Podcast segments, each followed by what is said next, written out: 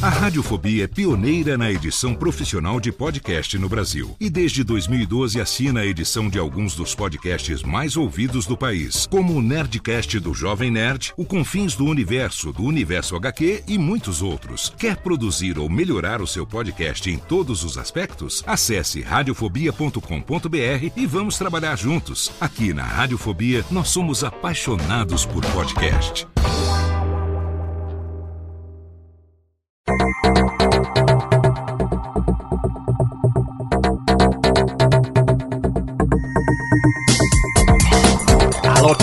Técnica, alô Técnica, baixa trilha técnica, seja muito bem-vindo. Esse é o episódio número 25 do Alô Técnica. Hoje nós vamos falar sobre publicidade e monetização.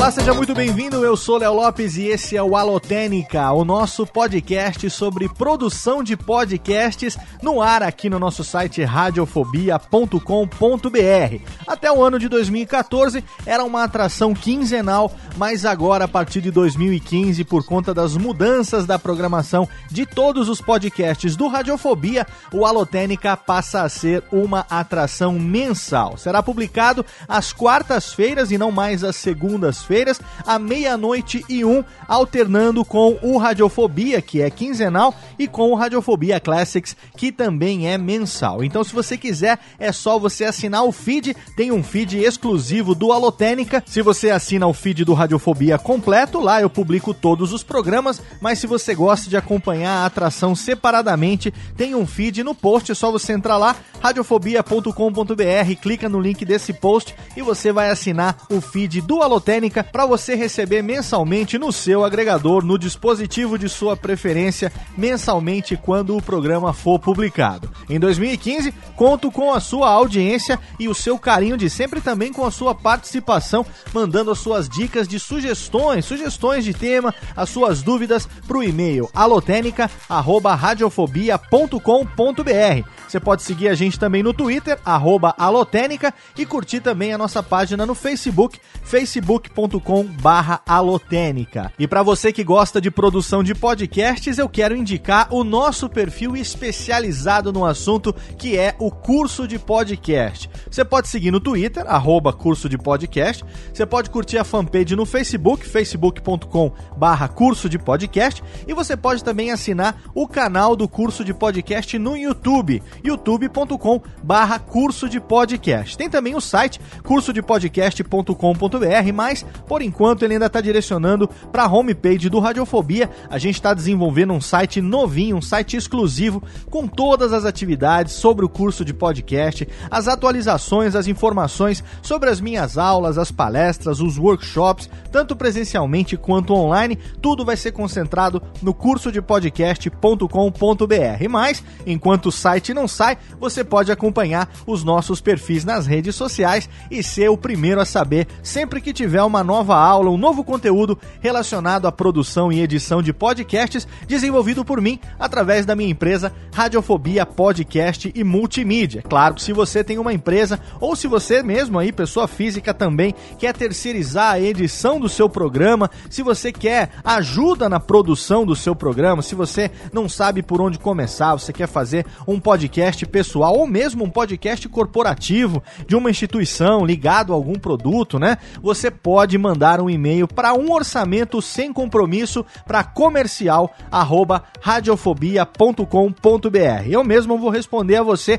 e nós vamos fazer um orçamento personalizado atendendo às suas necessidades para que você tenha um podcast de qualidade, garantindo o padrão que eu estou acostumado a entregar não só nos meus podcasts, como também nos podcasts de clientes como o Nerdcast, como o Tecnocast, os programas que você sabe que são editados pela minha empresa, tá bom? Então vamos começar. Hoje nós vamos falar sobre publicidade e monetização. Técnica joga a vinhetinha pra gente ler os e-mails dos ouvintes e entrar no tema de hoje.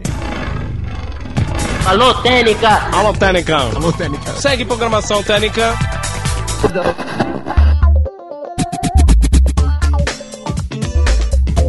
Tema de hoje é um dos mais requisitados desde o começo do Alotênica, um tema bastante pedido por todos os ouvintes. Todo mundo quer saber um pouco a respeito como lidar com a publicidade, como é possível fazer a monetização dos podcasts. E eu tenho aqui dois e-mails recebidos de dois ouvintes que deram impulso, que deram incentivo maior para a gente trabalhar esse tema hoje no primeiro Alotênica de 2015. O primeiro deles é do Maglione Sales Júnior, o Dom Maglione. Ele tem 42 anos, é analista de sistemas, mora em Brasília, Distrito Federal e é membro do Fase Beta Podcast. Olha aí o Ticlin, ele manda o seguinte e-mail: Bom dia, boa tarde ou boa noite, Léo. Em qualquer momento que esteja lendo este e-mail, que seu dia permaneça bom. Obrigado, Maglione. Acompanho o Alotênica desde o seu episódio piloto e confesso que aprendi bastante com suas dicas e conselhos. Aguardo sempre ansioso por muitos outros. E como sempre pede sugestão de temas, gostaria de saber se em algum momento falará sobre publicidade no podcast. Em que momento colocar? De que forma? Quanto tempo deve se ocupar o podcast com propaganda de patrocinador? Quais cuidados devo ter com o anunciante? Pergunto isso, pois vejo variações e variações dentre os podcasts que acompanho. Sendo assim, segue minha sugestão para um futuro tema. Forte abraço, Léo. Continue sempre com esse bom humor, aliado à cátedra de um profissional tarimbado pelo tempo. Nem tanto, mestre, nem tanto. Um abraço do Dom Maglione. Valeu, Maglione, pelo seu e-mail. A gente vai falar sobre isso já já. Antes, a gente tem aqui mais um e-mail. Foi mandado pelo Felipe Teixeira. Ele tem 30 anos, é tradutor e mora em Lisboa, Portugal. Olha aí que bacana. Ele escreveu o seguinte: Olá, Léo, sou editor e apresentador do podcast O Nome Disso é Mundo, no qual entrevisto brasileiros que vivem ou viveram fora do país. Comecei a ouvir o Alotênica recentemente e quem dera eu tivesse escutado antes de começar o meu projeto, pois teria evitado muitas cabeçadas. Mas o assunto deste e-mail é outro. Uma empresa que realiza intercâmbios entrou em contato comigo para anunciar no podcast e não tenho ideia de quanto devo cobrar pelo anúncio em relação ao tempo que vou disponibilizar em cada episódio. Você sabe como proceder nesse tipo de negociação? Aproveito aqui para agradecer pelo valioso serviço que você presta à comunidade de podcasters brasileiros com o Alotênica. Um abraço e até mais. Felipe Teixeira, diretamente de Portugal. Muito obrigado, Felipe. Muito obrigado, Maglione, pelos seus e-mails. É com base neles que a gente vai abordar no programa de hoje esses dois temas que, apesar de parecerem a mesma coisa, são um pouquinho diferentes. Vamos falar depois da vinheta sobre publicidade e monetização. Alô, Técnica! Alô, Técnica. Alô, Técnica. Segue programação Técnica. Antes de falar sobre publicidade e monetização, é importante a gente colocar aqui uma visão geral da situação do podcast no Brasil 10 anos depois do seu início. Se você acompanha aí o Alotênica, se você já leu o nosso livro Reflexões sobre o Podcast, caso você não tenha lido, tem um link lá no post que você pode comprar o seu livro tanto na versão física como também digital, né, em formato e-book, em formato EPUB, enfim, tem vários formatos aí que você pode comprar o Reflexões sobre o Podcast é um livro escrito por 10 podcasters, eu entre eles, publicado pela Marsupial Editora no começo de 2014 e que conta não só algumas experiências pessoais desses podcasters, como também dá uma visão geral do podcast no Brasil e no mundo, né? Se você já tem uma certa noção, você já sabe disso que eu vou falar, mas caso você não tenha, fica pontuado aqui como informação. O podcast começou nos Estados Unidos em outubro de 2004 e de lá para cá já são mais de 10 anos e milhares de podcasts publicados no mundo. Centenas de milhares ao longo desses 10 anos, com certeza. Em julho de 2013, né, vamos pontuar esse momento aqui, a Apple anunciou que a iTunes Store, naquela ocasião, tinha batido a marca de um bilhão de inscritos em mais de 250 mil podcasts únicos isso em julho de 2013, que até então tinham produzido mais de 8 milhões de episódios em mais de 100 idiomas diferentes. Isso é, é, tá longe de ser pouca coisa. É muita coisa. É muita coisa. E essa realidade mostra o, o crescimento que o podcast teve ao longo desses 10 anos que vem cada vez mais deixando de ser uma ferramenta de distribuição de conteúdo e se firmando como uma mídia, né? E à medida que o podcast se firma como uma mídia, ele começa a disputar anunciantes com as mídias tradicionais. Rádio, TV, jornal, né? Inclusive internet, o podcast estando na internet também pode disputar anunciantes com blogs, né? Com vlogs e tudo mais.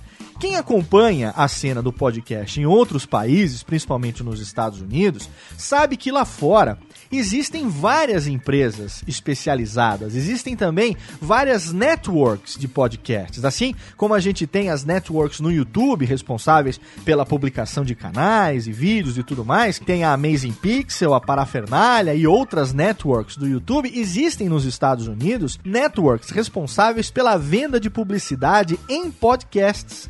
Essas empresas especializadas, elas têm na produção e na monetização dos programas uma atividade comercial bastante consistente. Mas isso só é possível lá fora por quê? Porque lá fora o podcast tem se tornado cada vez mais popular. E à medida que o podcast se torna popular, ele se torna também lucrativo. Quanto mais gente estiver ouvindo, maior a facilidade de você vender algum produto, algum serviço através do podcast e mais lucro com certeza, não só quem produz vai ganhar, como também, principalmente, o anunciante vai ganhar. Tem que lembrar o seguinte, que o objetivo de um anunciante ao fazer um anúncio é vender um produto ou um serviço.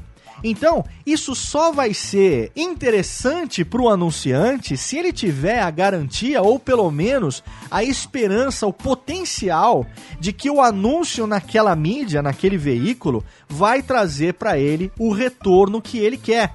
Qual o retorno que ele quer? Venda de produto? Retorno que ele quer é engajamento numa campanha? O objetivo do anunciante pode ser o mais, os mais diversos né? Principalmente vender produto. A grande maioria dos anunciantes quer vender um produto ou vender um serviço. Quer que alguém entre lá e faça a assinatura daquele produto que ele está vendendo, daquele serviço, é, compre aquele produto, aquele pacote, aquela promoção e tudo mais. Então, quando o anunciante ele vai colocar uma publicidade num podcast, ele precisa ter, assim como nas outras mídias, a certeza, primeiro, de que o podcast vai entregar uma quantidade mínima de anúncios. Entregar significa o quê?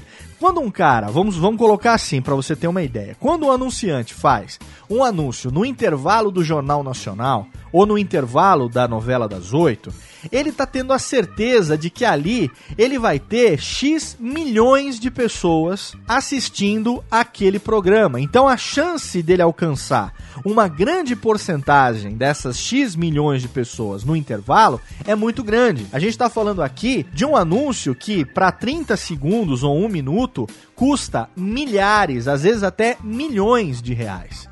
100 mil, 200 mil, 300 mil, 1 milhão, depende, depende da maneira, depende do tempo, depende do horário. A gente está colocando aqui publicidade em televisão, que ainda é a mídia que mais é rentável do ponto de vista de publicidade e também é a mídia que mais traz retorno para os anunciantes, né? Mas no podcast, como é que você vai fazer? Você vai ter que dar pelo menos a segurança para aquele anunciante de que você vai entregar uma quantidade mínima daqueles anúncios para os ouvintes e isso se dá através da quantidade de downloads que você tem. Só que quantidade de downloads ainda é uma conta bastante é, incerta no Brasil. Por quê? Apesar de você ter a, a, as métricas, os mecanismos de métrica que dizem quantas pessoas acessaram o seu programa, quantas pessoas teoricamente, né, ouviram, fizeram o download e ouviram o seu programa, você não tem como saber o real engajamento dessas pessoas numa campanha, a não ser que essas pessoas efetivamente se envolvam na campanha. O anunciante dificilmente vai querer só que você fale alguma coisa. Ele vai querer que você fale alguma coisa para alcançar um certo objetivo.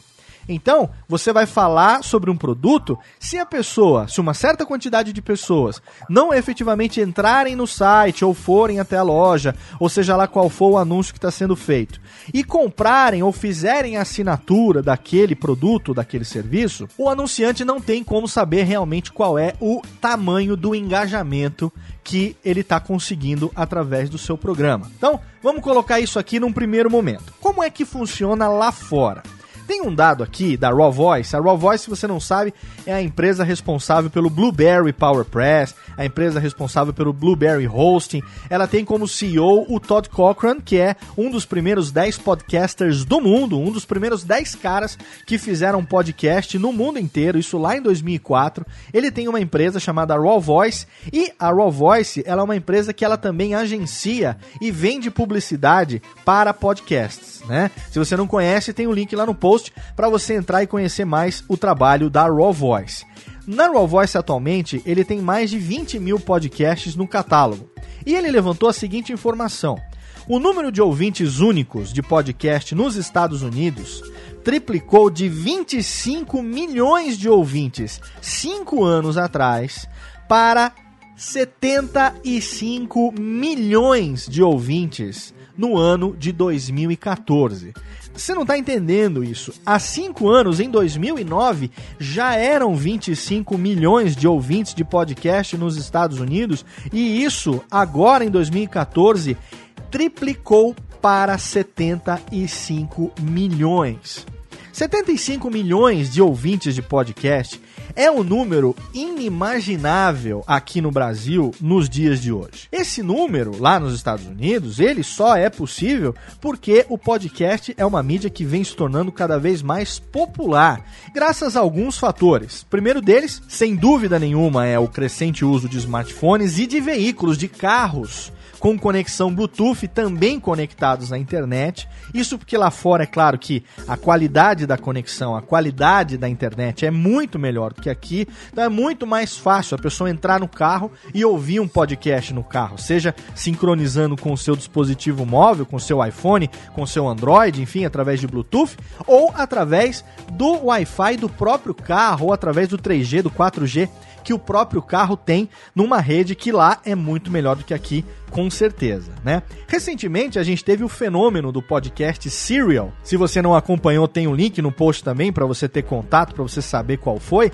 Esse podcast Serial, ele é um fenômeno. Ele foi um fenômeno no seu lançamento. Ele foi é, um spin-off de um programa de rádio chamado This American Life. É, e, enfim, contou a, a, história de uma investigação, de um crime que teria acontecido há alguns anos atrás e tal. A ambientação, a maneira como esse podcast foi realmente produzido, é, foi inovadora e realmente conseguiu um destaque muito grande na mídia, principalmente porque estima-se que ele tenha batido a marca de 5 milhões de downloads no iTunes só no primeiro episódio, e com isso ele tenha se tornado o podcast mais baixado na história. Então, a popularização do podcast lá é uma coisa que é incomparável com o que a gente tem aqui no Brasil hoje. Aqui no Brasil, apesar de já existir há mais de 10 anos, a gente pode dizer que o podcast como mídia, ele ainda está engatinhando. Se você fizer uma busca por podcast na seção de livros do site amazon.com, por exemplo, site americano, tá?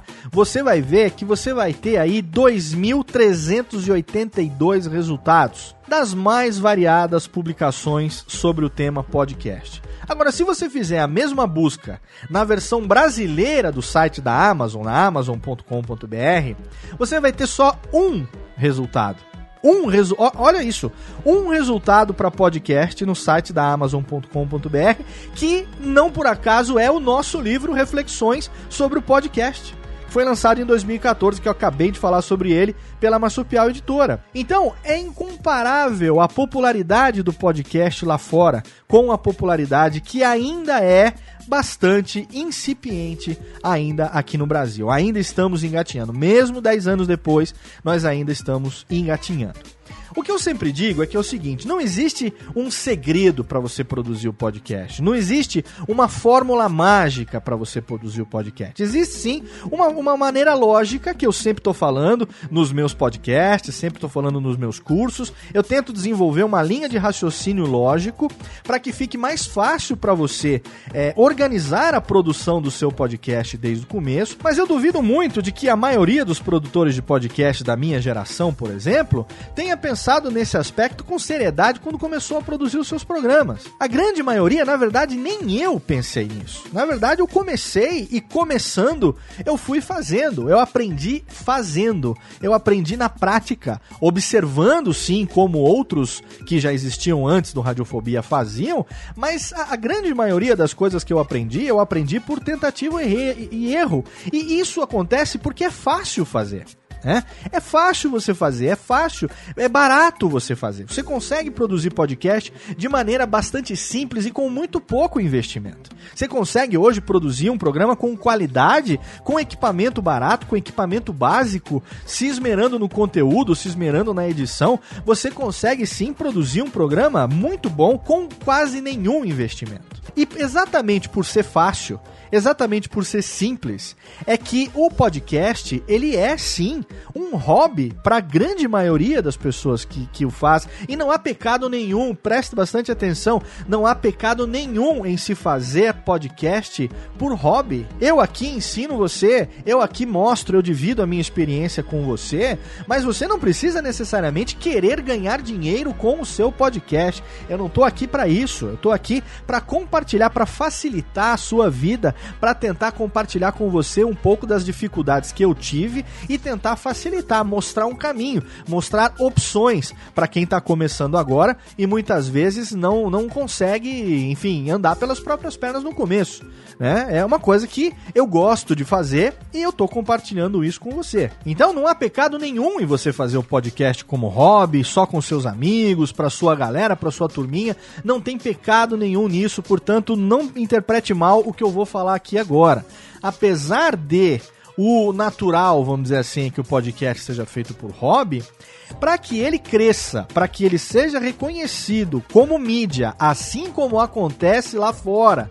Tá? Como eu tô dando esse exemplo de popularização do podcast nos Estados Unidos, para que isso aconteça aqui no Brasil também, é necessário que surjam mais e mais produtores que abracem a produção de podcasts profissionalmente, focando na qualidade, tanto técnica quanto de conteúdo. Isso está diretamente ligado ao crescimento e à popularização do podcast como mídia, para que seja possível que pessoas, empresas, networks venham a ganhar dinheiro com isso. Assim como não é pecado nenhum fazer o podcast por hobby, também não é pecado nenhum querer ganhar dinheiro com o podcast não é pecado, nem de um lado, nem de outro. Quem diz que é errado é que está errado.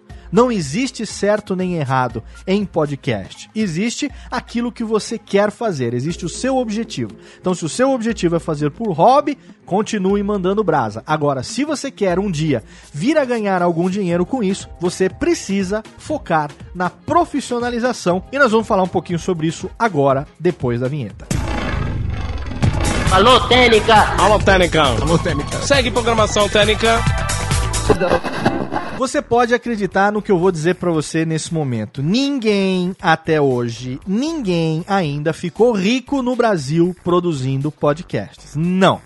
Nem o Jovem Nerd, tá? Então não me venha com churumelas, porque nem o Jovem Nerd ficou rico produzindo podcast. Ele nem ficou rico nem foi produzindo podcast, nenhuma coisa, nem outra. Os caras trabalham pra cacete. É óbvio que o Nerdcast é o maior case de sucesso entre os podcasts nacionais. Isso não há dúvida, tá? Isso todo mundo sabe que o podcast mais bem sucedido como mídia é o Nerdcast, todo mundo sabe disso. O que acontece é que é, se dependesse apenas do podcast, o grupo Jovem Nerd, vou chamar assim, jamais teria se tornado tão bem sucedido quanto é atualmente.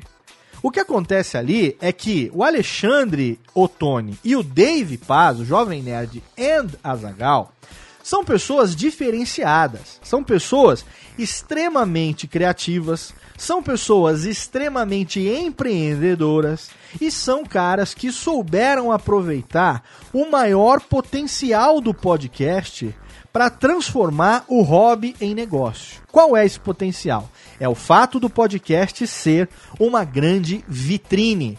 O podcast, ele é, acima de tudo, uma grande vitrine. Quando esses caras, o Jovem Nerd e o Azagal, publicaram o primeiro programa lá, o Nerd Connection, lá em 2006, eles estavam testando apenas uma nova ferramenta de comunicação do blog deles, que já existia desde 2002. Eles estavam ali entrando na onda de testar uma nova ferramenta. Criaram lá o Nerd Connection em 2006 e aquilo foi uma tentativa de abrir mais um canal de comunicação com os seus leitores, que a partir de um podcast passaram a ser também seus assinantes e seus ouvintes.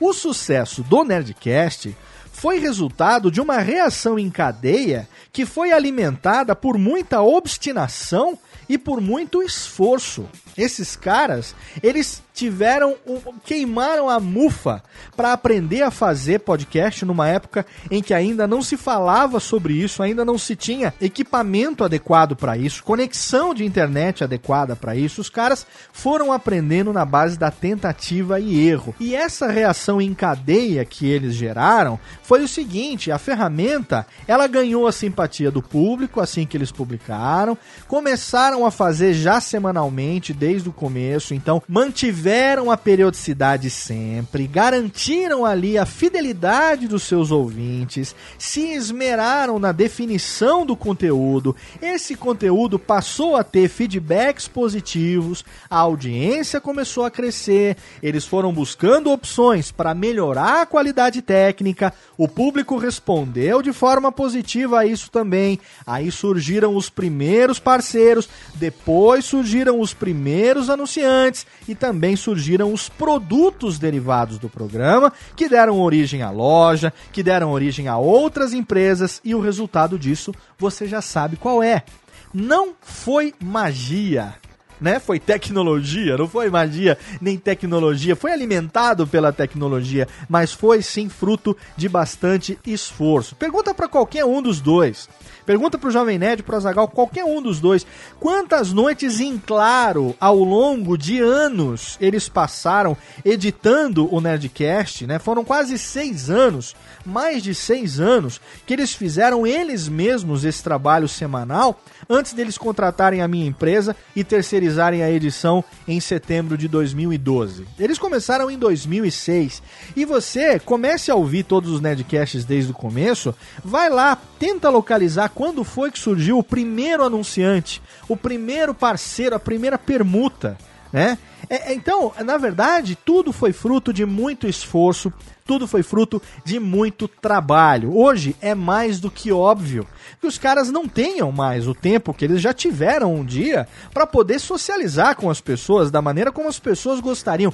Pode acreditar nas minhas palavras, eu convivo com eles diariamente. Eles também gostariam de ter tempo de socializar da maneira como muita gente gostaria que eles socializassem nas redes sociais e tudo mais, mas não dá. O volume de trabalho acabou se tornando tão grande, e olha que eu estou dizendo trabalho, acabou se tornando tão grande que o trabalho precisa ser priorizado. E hoje é raro ter um Nerdcast que não tenha um spot patrocinado. Então, o programa hoje tem milhões de downloads mensais, tem um público fiel que segue os caras em tudo que eles fazem. Então, olha como a coisa foi, né? Existe ali uma fórmula? Não, mas existe uma dica de mais ou menos como que as coisas se construíram. Se você analisar o case do Nerdcast, você vai poder então formar esse caminho mais ou menos da maneira como eu descrevi agora para você.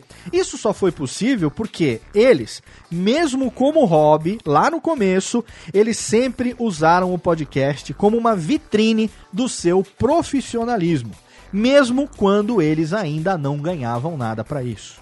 Isso é bastante importante. Se você quer começar a monetizar, se você quer começar a ter publicidade no seu programa, mesmo fazendo como hobby, se você utilizar o podcast como uma vitrine para o seu profissionalismo, as coisas vão começar a aparecer. Eu mesmo produzi o Radiofobia durante mais de quatro anos apenas com pequenas parcerias, pequenas permutas, o suficiente para manter o programa no ar sem nenhum custo, por conta da parceria com hospedagem, mas não o suficiente para me dar nenhum ganho extra.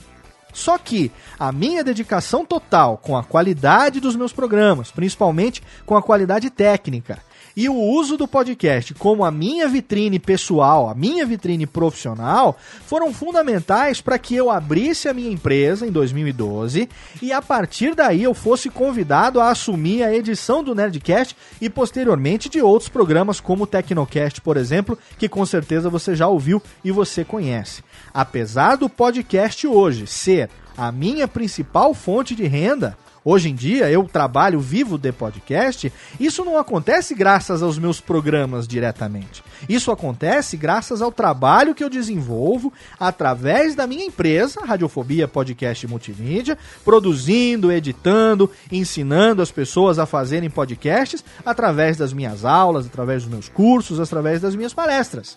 Então, o podcast ele se tornou uma grande vitrine do que eu faço. Todos os podcasts, manter o Alotênica no ar, manter o Radiofobia Classics no ar, manter o Radiofobia no ar com a periodicidade, com qualidade, procurando manter ali uma qualidade técnica profissional, tentando me esmerar em conteúdo, trazendo convidados interessantes, tudo isso se tornou uma vitrine para o meu profissionalismo e é isso que hoje me faz viver de podcast. Tá conseguindo entender? Eu não vivo de podcast diretamente através da publicidade nos meus programas, mas sim através da exposição do meu profissionalismo que o podcast deu e daquilo que eu consigo colher através dessa exposição. Então, se você pretende ganhar dinheiro com podcast, saiba que, primeiro, é possível sim. Segundo, não vai ser uma tarefa fácil e você vai precisar se destacar dos demais. Para você se destacar dos demais, você precisa de dois fatores fundamentais. Primeiro, qualidade. Segundo, profissionalismo. Mesmo que você faça como hobby. Mesmo fazendo como hobby, é possível colocar qualidade e profissionalismo no seu programa e com isso conseguir se destacar. Dedicação esmero e persistência são palavras-chave para você poder encarar esse desafio. Então, eu tenho certeza que se você seguir essas dicas, se você adicionar o seu talento e a sua criatividade, em breve a gente vai ter aí mais um campeão de audiência na Podosfera, com certeza colhendo bons resultados também. Agora, joga a vinhetinha que a gente vai falar um pouco mais sobre monetização. Alô, Técnica! Alô, Técnica! Alô, Técnica! Segue programação Técnica! Uma das condições fundamentais para você monetizar o seu programa também é você ter uma boa métrica. Então é importante que você tenha uma ferramenta que meça a sua audiência, principalmente os downloads. E se você é, também tem um site, um blog é, e esse blog ele não vive apenas em função da publicação do podcast, você tem ali publicações semanais, diárias, etc e tal, você com certeza vai querer utilizar também as suas métricas de page views, né, de visitantes e tal, as visitas ao site como métrica, porque ainda é uma das coisas que é, são muito valorizadas, é, principalmente por agências, na hora de você poder vender uma campanha e tal, a pessoa vai querer saber quantas impressões mensais tem o seu programa? Quantos paid views? Quantos visitantes únicos? Ah, mas, puxa vida, o meu programa é, é, ele é um podcast. É, é, eu, eu tenho site, na verdade, para publicar o meu podcast. Essa é a minha realidade também hoje né? Então se você vai lá, você vai ver a quantidade de page views do Radiofobia, você vai ver lá que tem, sei lá, 45 mil, 50 mil, 60 mil page views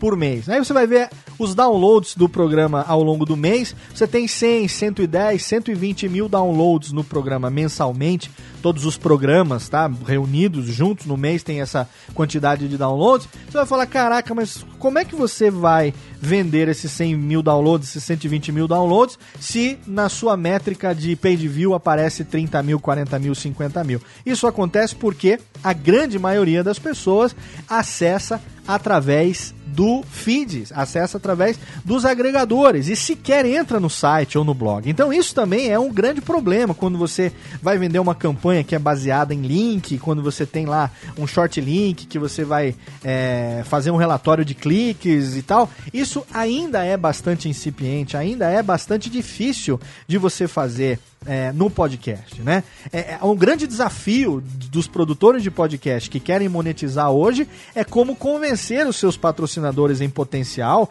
os seus anunciantes ali em potencial, de que você está realmente entregando aqueles 100, 120 mil, porque na verdade ele vai querer ver isso refletido no engajamento seja de uma campanha, seja de uma venda, ele vai querer isso refletido de alguma maneira. E aí entra o que? Entra a credibilidade sua como host ou como apresentador e tal.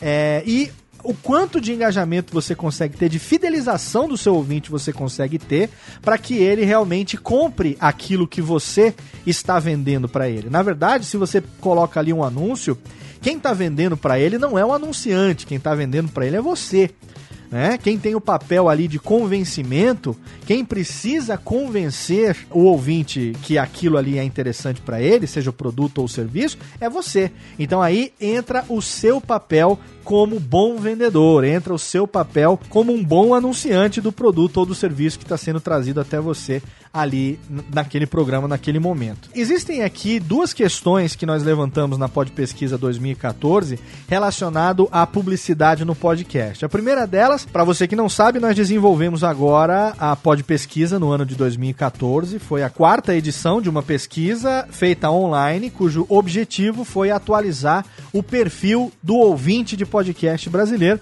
Se você quiser, você pode ter acesso gratuito, imediato a todos esses resultados. É só você acessar podpesquisa.com.br. A pergunta número 18, nós perguntamos o seguinte: você já comprou algum produto ou serviço anunciado após ouvir um podcast? E aí as respostas foram: 51,25% sim, mais de uma vez. 33% não.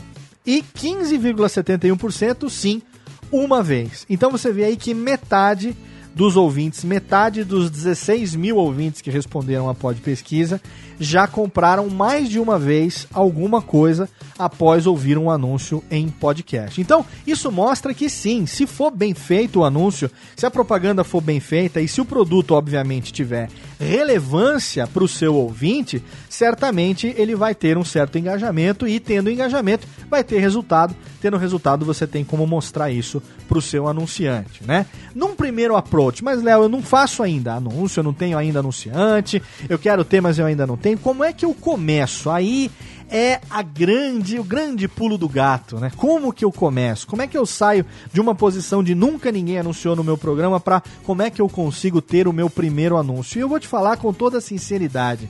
Relacionamento, meu velho. A resposta é relacionamento. Por mais que você diga, ah, mas é importante ter uma agência, né? Ter uma agência aí de é, venda de publicidade digital, que faz, que acontece e tal. Até mesmo o Jovem Nerd, durante anos, cara, 5, 6 anos, eles mesmos, Alexandre e David, que bateram nas portas e foram atrás e provaram o engajamento, faziam lá pacote do submarino, pegava. Lembro que o Media Kit deles, uma época, tinha é, esse case do submarino, acho que se eu não me engano, era de um box de DVD do Senhor dos Anéis. Que, sei lá, o submarino disponibilizou 3 mil boxes a um valor aí promocional X é, e esgotou. Eles venderam todos, todos os boxes. Foi colocado um anúncio lá no Nerdcast e os caras, não sei em quantas horas, esgotaram com o estoque do submarino desse box promocional. Então, isso é uma prova de engajamento. Isso é um case de engajamento. Né? Mas em algum momento, o que, que eles tinham lá? Eles tinham uma campanha. Eles tinham lá um valor de franquia, um, um número de franquia que qualquer pessoa pode ter. Qualquer pessoa pode entrar lá, criar uma franquia, começar a publicar links ali com a sua franquia e cada pessoa que vai lá e compra através daquele link que tem o seu código de franquia, você ganha uma porcentagem daquela venda. Até que chegou ao ponto que isso se tornou tão relevante que virou um case. E aí sim, o Submarino tem como chegar diretamente para eles e falar: olha, vocês são pessoas que realmente dão um retorno. A gente, né, pode manter a franquia lá e tal, mas a gente quer anunciar diretamente. Quanto custa?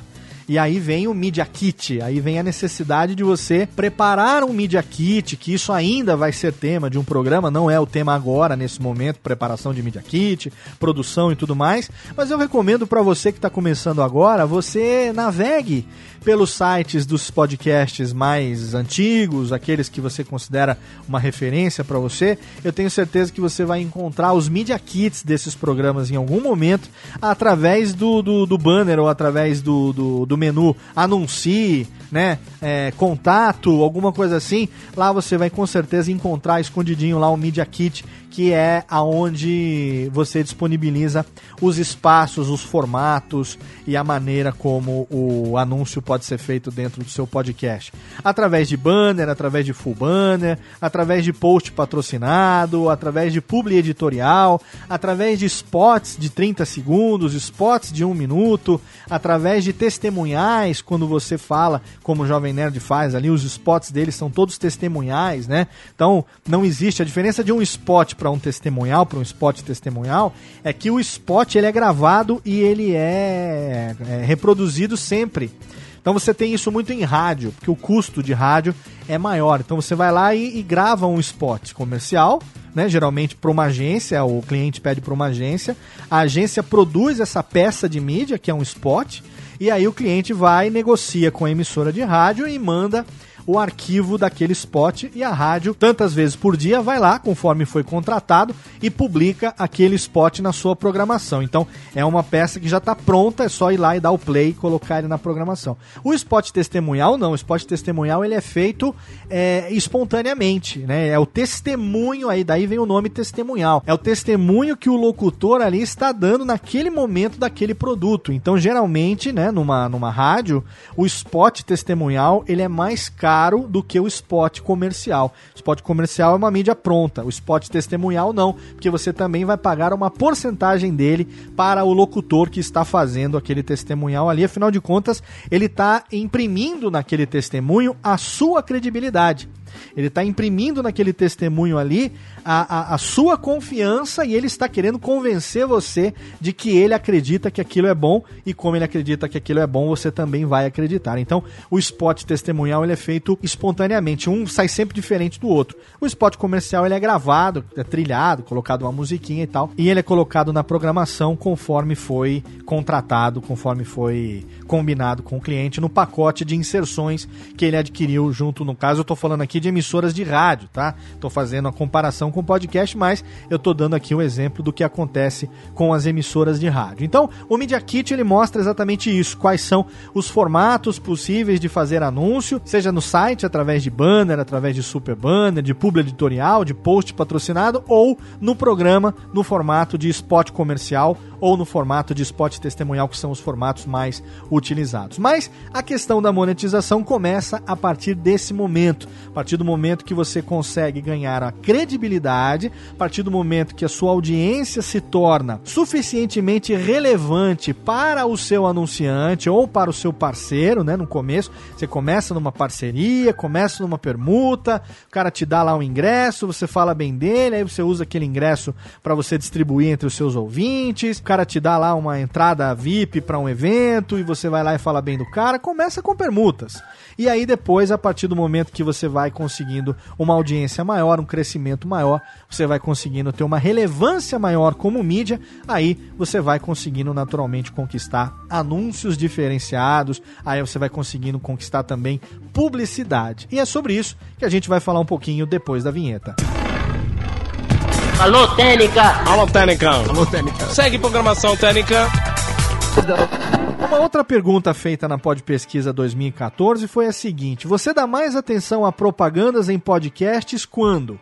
Aí tinha é, quatro alternativas. Quando tem a ver com o tema, quando o produto ou serviço são muito bons, quando o anúncio é do próprio podcast ou quando tem algum desconto. Então, essa era uma resposta de múltipla escolha também. A gente teve aqui os seguintes resultados: 40% dos ouvintes dão mais atenção às propagandas nos podcasts quando tem a ver com o tema do episódio. 32% quando anuncia um produto ou um serviço muito bom. 14,3% quando o anúncio é do próprio podcast, ou seja, uma loja própria, uma loja de parceiros, tem alguma coisa, algum produto que seja alguma coisa do próprio podcast, né? E 12,5% quando tem algum desconto para os ouvintes. A gente teve também na Pod Pesquisa algumas posições bastante radicais de algumas pessoas que, é, é, inclusive, criticaram o fato de que devia ter uma alternativa que é o seguinte: sou contra anúncio em podcast. Mas a gente não tinha, primeiro, porque não tinha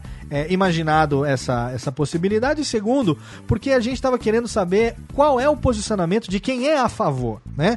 Porque exatamente assim como o podcast ele pode ser única e exclusivamente hobby para muitos, ele também pode ser algo rentável e algo comercial para outros. Então não tem por que a gente fazer esse tipo de abordagem. Então aí, talvez uma próxima a gente acabe inserindo isso também para ter uma ideia de quantos por cento dos ouvintes são completamente contrários à publicidade em podcast. Mas entre aqueles que não são contrários, nós temos esses quatro aspectos aqui e em que momento, né, que a pessoa dá mais atenção para as propagandas. E aí, a gente tem também aqui algumas questões que foram levantadas nos e-mails que a gente leu agora no começo, do Maglione e também do Felipe, colocando exatamente sobre isso. Quanto cobrar? Então, olha, isso é muito relativo, até porque assim, quanto vale o seu tempo?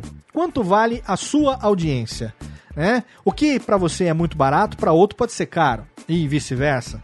Você pode aí cobrar, sei lá, 100 reais de um spot testemunhal, que é, em outros programas, como no Nedcast, por exemplo, seria de graça, assim, totalmente de graça. Se você cobrar 2.500 reais para um spot testemunhal no seu programa, talvez seja caro demais frente àquilo que você vai entregar em termos de audiência, em termos de engajamento. Então, primeira coisa que você tem que saber é o seu tamanho, qual é o seu real tamanho, qual é o seu real potencial no momento que você está fazendo aquela venda. É uma recomendação que você realmente pegue aí é, Media Kits de programas que você considera equivalentes ao seu Pegue Media Kits de programas que você acredite que tem mais ou menos o mesmo estilo, o mesmo tamanho que o seu e tente fazer mais ou menos uma comparação né, de quanto é cobrado lá para você poder estar dentro da concorrência justa e fazer um valor que seja é, o mais é, honesto possível dentro daquilo que você realmente vai conseguir entregar em termos de download ou em termos de engajamento do seu ouvinte. Né? Com relação ao tempo, tempo de spot testemunhal é, 30 segundos ou um minuto, dependendo, você pode dar um chorinho pro cliente, fazer dois minutos, três minutos, se ele tá pagando bem e você também gostou do produto, você tá fazendo um testemunhal, você se empolgou na hora de falar, você pode falar mais ainda, você pode fazer até mais. É, e você realmente, enfim, pode ficar à vontade, já que o programa é seu, né? Você pode dar um chorinho pro cliente, você pode querer dar uma agradada no cliente no primeiro anúncio, para depois ele ver que teve um engajamento legal, ele pagou dois minutos, você fez três e aí você acabou conseguindo um resultado bacana. Você vai conseguir fidelizar também esse anunciante para que ele volte a fazer novos anúncios no seu programa. Então isso também, né, esse jogo de cintura é interessante também para você à medida que você vai fazendo, você vai ganhando essa experiência, essa expertise para saber o que, que você pode fazer, como você pode cobrar, quanto tempo você pode ceder dentro de cada um. Lógico que você vai ter um Media Kit, no Media Kit você vai ter um valor ali fechado para um tempo definido, mas aí sempre você vai acabar negociando com o seu anunciante. Uma outra dúvida também que muita gente tem é aonde colocar essa publicidade no programa, né? Você coloca logo na abertura do programa, como faz o Jovem Nerd ali na leitura de e-mails, o comecinho da leitura de e-mails são os spots patrocinados, ou você faz como, por exemplo, o Guanabara fazia no Guanacast, eu passei a fazer isso recentemente também no Radiofobia, que é colocar é, no meio do programa, em algum momento, né? Então, quando a pessoa sabe que você vai ter um anúncio no começo do programa, pode ser que ela pule propositalmente para não escutar, e aí você colocando no meio do programa, você acaba surpreendendo o ouvinte ali num momento que você está colocando aquilo e ele não estava esperando, então ele não vai ter tempo de pular aquilo ali e ele vai acabar ouvindo e muitas vezes ele vai acabar gostando daquilo que ele está ouvindo, da maneira como aquilo está sendo colocado. Uma outra maneira também de você colocar o insert é você falar sobre aquilo no meio do tema do programa. Isso é mais difícil é você fazer a colocação do produto ou do serviço ao longo do tema. Então você está ali desenvolvendo aquele tema, aí você fala, então, e por falar nisso, né, tem uma empresa tal que faz isso, isso, aquilo, eu acho muito legal, acho muito bacana e tal. Quer dizer, tem a ver com a temática do programa e você está colocando aquilo de uma maneira sutil, de uma maneira. Não chega a ser subliminar, porque subliminar é quando é, é, é outra coisa, né? É quando está entre linhas e aí é para a pessoa não, não ter a consciência de que aquilo está acontecendo. Subliminar é, não, é, não, é, não é sutil, é diferente. Nesse caso, eu tô falando de sutileza, é, de você fazer como se fosse um merchandising de televisão, que aparece uma cena onde a mulher tá lavando a roupa e aí ela pega determinada marca de sabão e a câmera ela fecha no rótulo do produto e aí mostra a pessoa com aquele rótulo colocando e tal, alguns segundos. Aquilo ali, apesar dela não falar a marca do produto, você está vendo a marca do produto e ele está sendo colocado ali numa inserção de merchandising ali no meio do programa, da novela novela ou da minissérie, seja lá o que for, e você tá.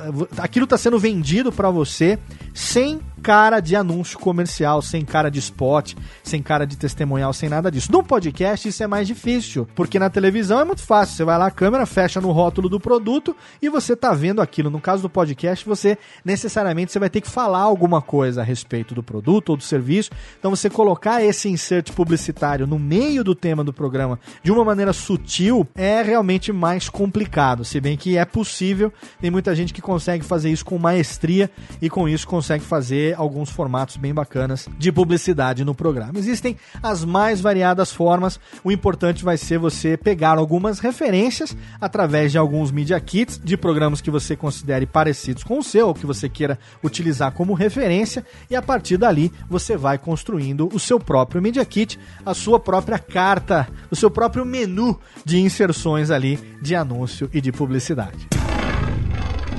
Alô, Técnica! Alô, Técnica! Alô, Técnica! Segue programação Técnica! Esse é um tema muito interessante que se a gente for desenvolver aqui, a gente vai ficar horas e horas conversando. Seria interessante também, no determinado momento, trazer alguém aqui ligado a alguma agência para falar com você. Eu tenho vários amigos que trabalham com isso. Eu vou fazer isso, eu vou conversar com eles e ao longo desse ano ainda, em algum momento, a gente vai trazer alguém aqui para te dar um ponto de vista é, é, de fora para dentro, né? Um ponto de vista da agência, o um ponto de vista de quem vai negociar ou de quem vai é, é é, tratar desses anúncios para que ele diga o que, que é interessante ter no programa, que tipo de programa que vende, que tipo de programa que não vende, o que, que realmente é mais fácil colocar, o que, que é difícil, o que, que os anunciantes procuram e tal. Então eu prometo para você que eu vou conversar com um desses meus amigos aí, com um ou dois, ou quem sabe mais alguns desses meus amigos, e traga eles aqui como convidados no Alotênica para a gente poder desenvolver melhor esse tema para você de um outro ponto de vista. Eu falei do meu ponto de vista, o ponto ponto de vista de dentro para fora,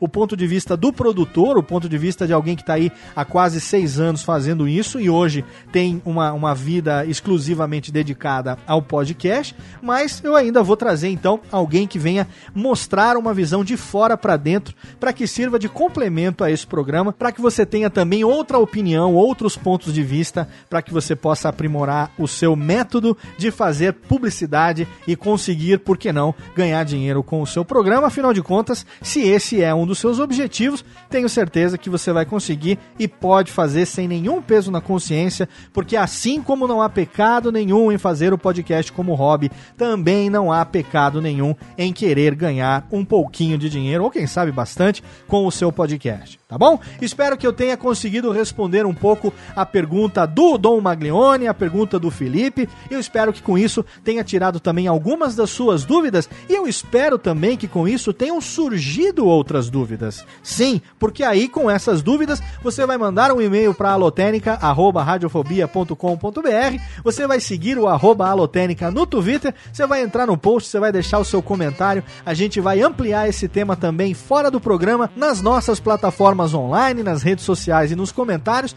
para que você me ajude a fazer outras edições do Alotênica que tenham relevância para você como produtor de podcast, tá bom? Obrigado pela sua audiência, espero seus feedbacks, espero suas sugestões de tema e também as suas dúvidas. Mês de fevereiro a gente volta com mais uma edição do Alotênica que promete muita coisa bacana para 2015. Um abraço, obrigado pela audiência e até mais.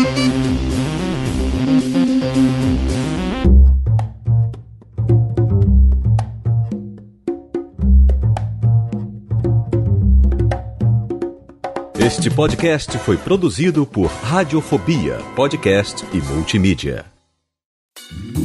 Oi, eu sou o Antônio Viviani e quero convidar você a ouvir o nosso podcast Voz Off. Desde julho de 2017, eu e meu amigo Nicola Lauleta temos o prazer de conversar com as grandes vozes do rádio, da TV e da publicidade do Brasil e trazer suas histórias até você. Se você, como nós, é apaixonado por locução, acesse vozoff.com.br e acompanhe nossos episódios aqui na Radiofobia Podcast Network.